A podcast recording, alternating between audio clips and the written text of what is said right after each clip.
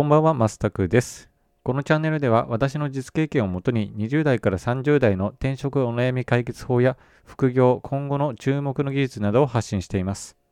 ということで今日も聞いていただきありがとうございます。えー、今日が約、今日は約4日ぶりの放送ということで、まあ、すでにうまく喋れない、喋ってないかもしれないんですけども、えー、今日もよろしくお願いします。さて、今日は何を話そうかなと思った時に、機械学習とディープラーニングは何が違うのかというテーマでお話ししたいと思います。まあ、ちょうど今仕事の中でですね、まあ、この違いについてある程度理解しなきゃいけないという状況になっていることもあり、少しお話したいと思います。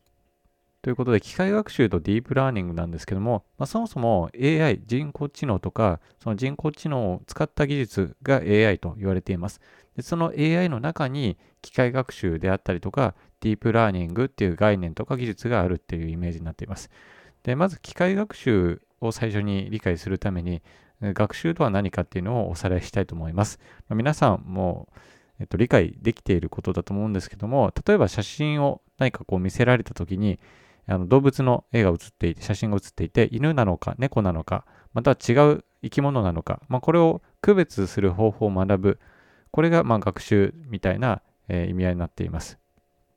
で、これを AI にやってもらうっていうことが機械学習であったりとかディープラーニングっていう考え方になっています。で、機械学習とは何かっていうと、ある条件を人間が設定すれば、あとは AI、コンピューターが勝手に学習してくれるっていうことですね。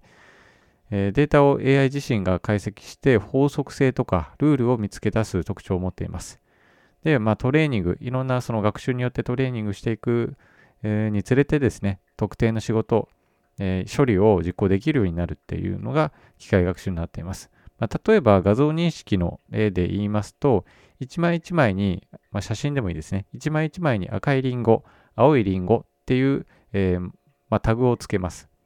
まあ、タグってまあ印みたいなものですね。で、大量のリンゴの画像をですね、この AI、人工知能に読み込ませます。で、その際に、色に着目して区別してしなさいという指示を与えておくと、まだあの見たことない、解析していないリンゴの画像が出てきた時でも、AI はリンゴの色に着目してくれます。そして赤いリンゴなのか、青いリンゴなのかっていうのを区別するように自ら学習してくれます。ということで、まあ、条件を何か人間の方で設定すれば、あとは機械が勝手に学習してくれるというのが機械学習になります。で、一方で、ディープラーニングとは何かということなんですけども、これは条件さえもですね、勝手に、えー、AI が導いて学習してくれるというものですね。で先ほどの画像、青いリンゴと赤いリンゴの例でいきますと、えー、機械学習では色に着目するように人間が設定しなければならなかったんですけども、ディープラーニングでは区別するための目の付けどころを AI が自分で学習し、その性能を向上させていくということになります。なので、まあ、ディープラーニング、まあ、たくさんのデータを見ることによって、まあ、どこに注目すればよいかっていうのを自分であの学習してくれるんですね。で、人間からの指示を待たずに自分自身でどんどん賢くなってくれるっていうのがディープラーニングになります。ということで、まあ、このディープラーニングの技術が騒がれているっていうのは、やっぱりこういった、えー、素晴らしい技術があるということみたいですね。えでは、この機械学習とかディープラーニングをうまく取り入れている事例、具体例何かないかなということで、ちょっと探してみました。で、まあ、この機械学習とかディープラーニングの、えー、技術をですね、えー、応用したものがですね、まあ、レコメンドっていうものがあります。まあ、そこにちょっと着目したいと思います。で、レコメンレコメンドって、あの、Amazon とかで、えー、ここういうのがあのおすすめの商品ですよっていう、え、その推奨技術のことをレコメンドって言ったりします。で、このレコメンドには2種類ありまして、まず1つ目が協調性フィルタリングっていうものです。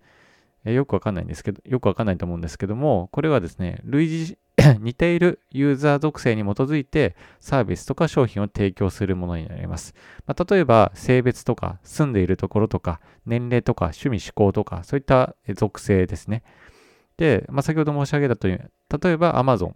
え登録している、えー、まあ、あなたの住所とか名前とか性別とか生年月日とか、あと購買商品、えー、購買履歴みたいなものですね。